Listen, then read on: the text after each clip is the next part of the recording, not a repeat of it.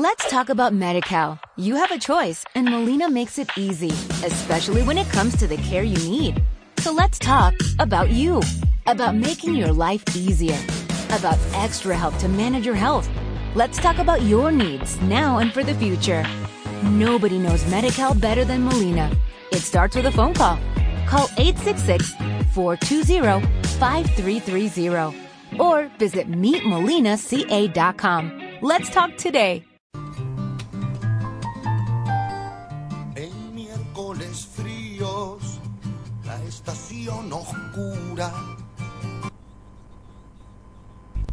Hola, muy buenos días. Sí, Porque bueno, no sé si hoy, si la semana anterior, pero en estos días, ellos tampoco lo creo que lo saben, en estos días la Ciber ha cumplido, ha cumplido eh, 13 años. 13 años. De vida. ¿Cómo te va, Diego? Buen día. Buen día a toda la mesa. Ya estaba escuchándolo por interna, muy interesante, y yo también me hacía la pregunta, ¿cómo llegaron a la discusión de todo lo que estaban hablando? No, no, no, no hay explicación para eso. Pero bueno, vos, te- vos tenés la práctica también de hablar con eh, dirigentes y demás y entrevistarlos, y te debe haber pasado que vos lo escuchás y decís, pero decime, redondeame la idea, ¿o no? Sí, eh, mira, escuchaba atentamente lo que ustedes planteaban estoy totalmente de acuerdo con ustedes y me pasa y nos pasa con Sandra exactamente lo mismo. Pero, bueno, qué sé yo, es lo que hay. Es lo que hay, es lo que hay. Pero bueno, hay algunos casos como más emblemáticos, ¿no? Pero lo dejaremos para, para otra oportunidad. Con mucho gusto. Diego, ¿cómo es el tema ¿Cuándo arrancaron? ¿Cómo es? Mira, yo estoy seguro que arrancamos eh, en realidad en diciembre del 2002, pero en señal de prueba. Y eh, no me acuerdo bien, porque eso estuvo muy bien el introito que hiciste, si el 3 de enero o el 5 de enero del 2003, del 2003 eh, arrancamos ya con el programa y la puesta al aire. Y la verdad que ya estoy viejo, no me acuerdo si era 2003, eh, si era 5 de enero o 3 de enero, entonces me parece que era 5 de enero realmente. Así que estuvo muy bien tu introducción.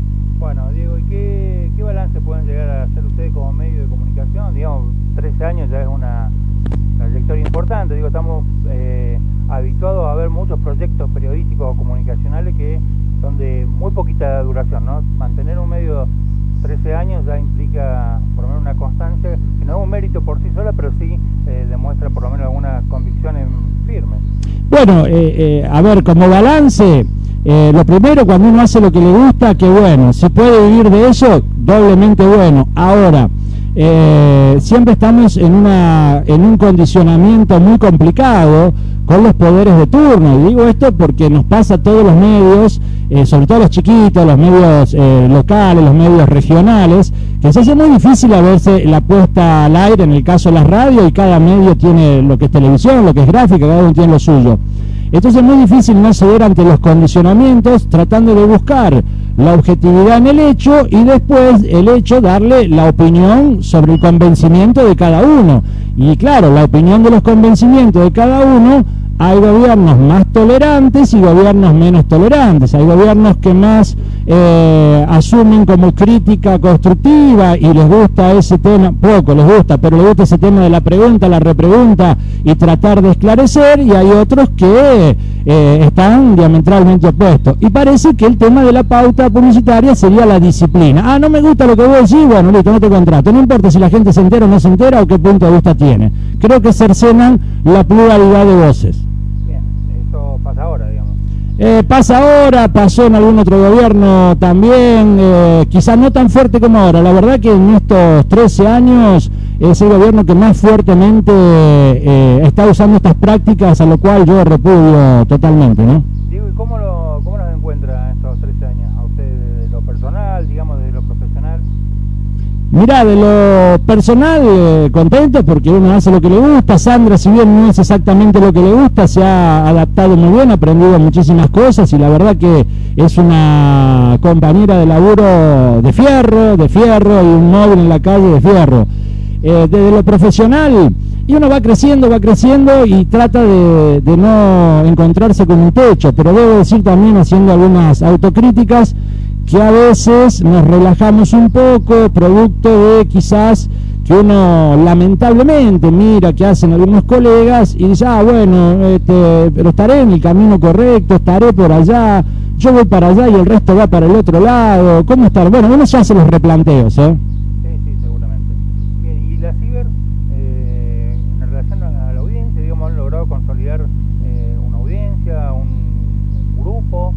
Eh, mira, mira, siempre digo yo que no somos la radio más escuchada. Soy un marketinero bárbaro, ¿viste? Pero bueno, tengo que ser fiel a mis principios de equivocado, no hablar de, lo que estoy convencido.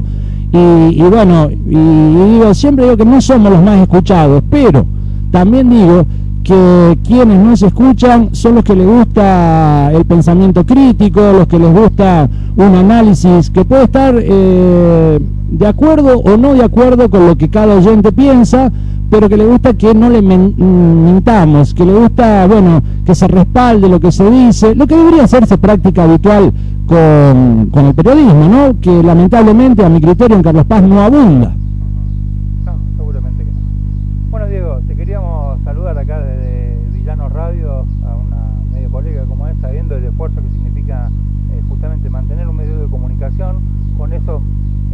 Estándares eh, éticos, yo digo mínimos, ¿no? Pero Sí. que, raros, a, a su vez.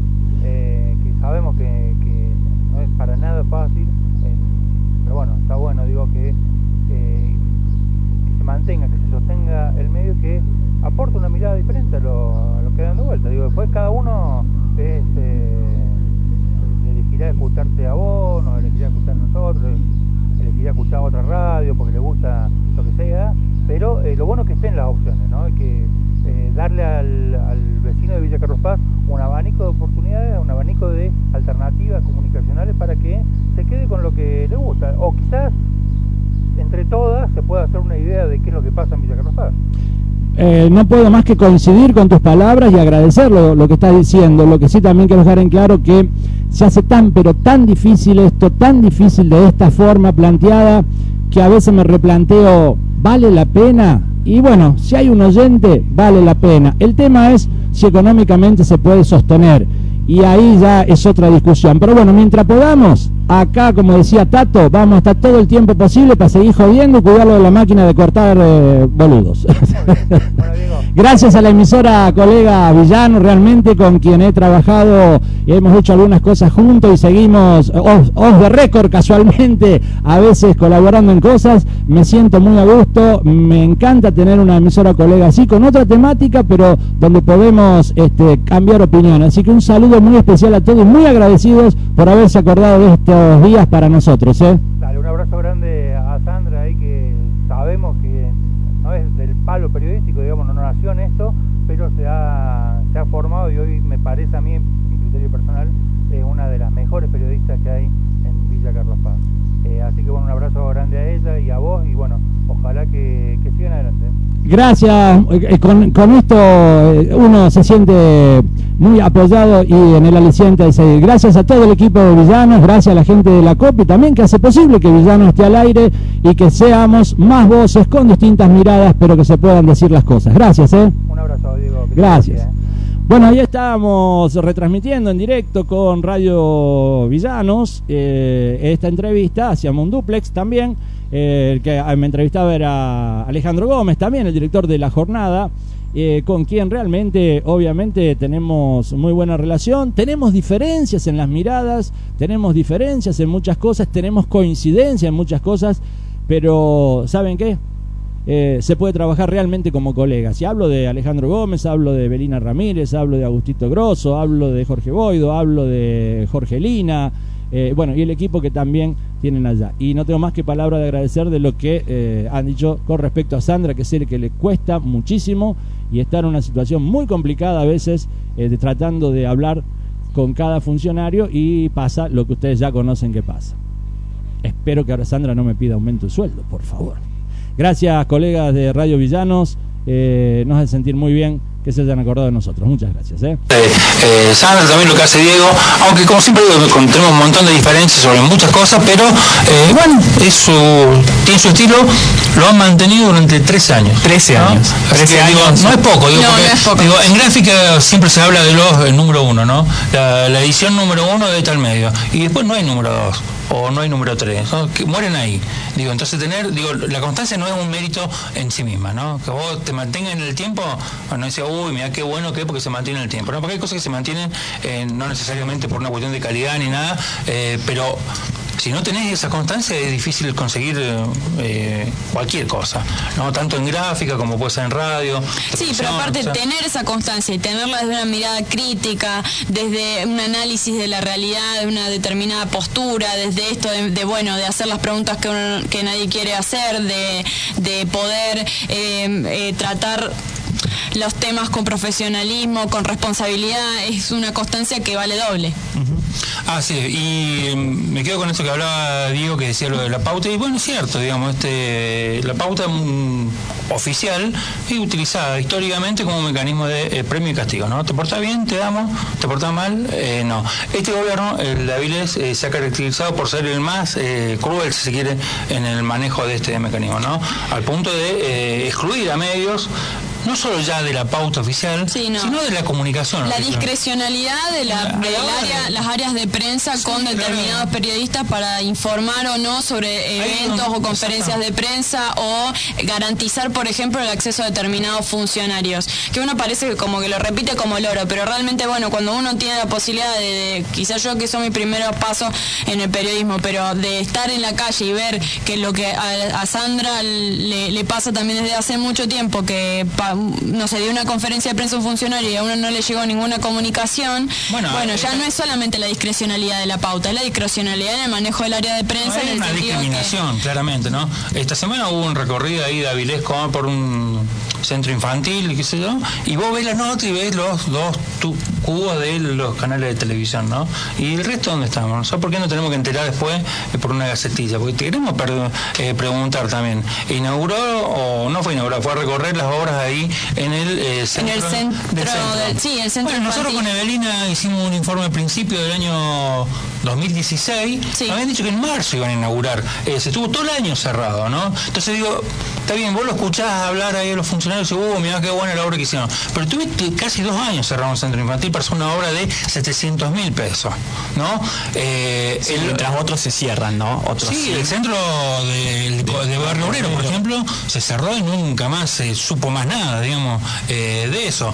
Pero bueno, eh, cosas que nos toca transitar en esto de construir comunicación en Villa Carlos Paz a través de estos lazos que por ahí se generan de solidaridad entre los colegas, que no son muchos, no son con muchos, pero. No, no son, con, muchos, por eso, hay, existen. Por eso se destaca lo, de Sandra, o por lo menos yo, yo de mi experiencia que ella, que yo te fui ganando como que en la calle con ella, eh, fue siempre muy compañera mía y me, acompañó y me, ayudó en un montón de momentos, entonces yo rescato mucho de que sus años de, trabajo y su experiencia es algo que, que ella buscó compartir conmigo y, no, no excluirme de eso, que yo la verdad, la verdad lo valoro mucho y creo que dentro de, la, de esta cuestión de que hay como, bueno, grupos que se van armando de periodistas con afinidades en cuanto al desarrollo de la profesión. Eh, Sandra, la verdad que un valor en ese sentido este y que diariamente también está enfrentando la calle y esta situación de, discriminación y que creo que es una de las periodistas que más la sufrió en carne propia. Sí, déjeme hacer un comentario ahí. Recién Ale mencionaba esto del premio y castigo con, con el tema de la pauta publicitaria. Me acuerdo de la nota de ayer con el concejal Gustavo Molina y la zona sur, ¿no? una metodología Totalmente. Una metodología de, amigos, ¿no? Gobernar para los amigos o con los amigos. En el caso de la prensa es muy peligrosa, digamos, porque vos eh, estás eh, condicionando un discurso, estás generando mala información, porque al vecino vos no le transmitís todo lo que pasa, le transmitís una parte de lo que pasa. Yo no digo que la municipalidad no mande una gacetilla eh, elogiando lo que hace, me parece genial que lo haga. para eso están, digamos, para eso. Pero los medios están para otra cosa. Es que los medios están para que se le dé la posibilidad de preguntar. Si uno no puede acceder a un funcionario, la posibilidad no preguntar, que sino de conseguir información. Porque a veces ha pasado de eh, no poder acceder a, un funcionario o no poder acceder a documentación, digamos, se hace muy complejo, ¿no? Pero bueno, son las reglas del juego, en esto estamos, están ellos hace 13 años, estamos nosotros también hace bastante años, está Villano hace menos, pero también se ha instalado con esa impronta y bueno, eh, me parece que está bueno que, estén todas estas eh, opciones comunicacionales hoy. Bueno, ahí me dice Diego que nos están retransmitiendo, así que no sabemos todo esto, pero bueno, mandamos un abrazo fuerte a toda la gente que está escuchando allí la Ciber. Bueno, así es. Bueno, sí, si les parece, cuatro minutos pasados de las 12 del mediodía, ponemos pausa y seguimos con este colectivo Villanos.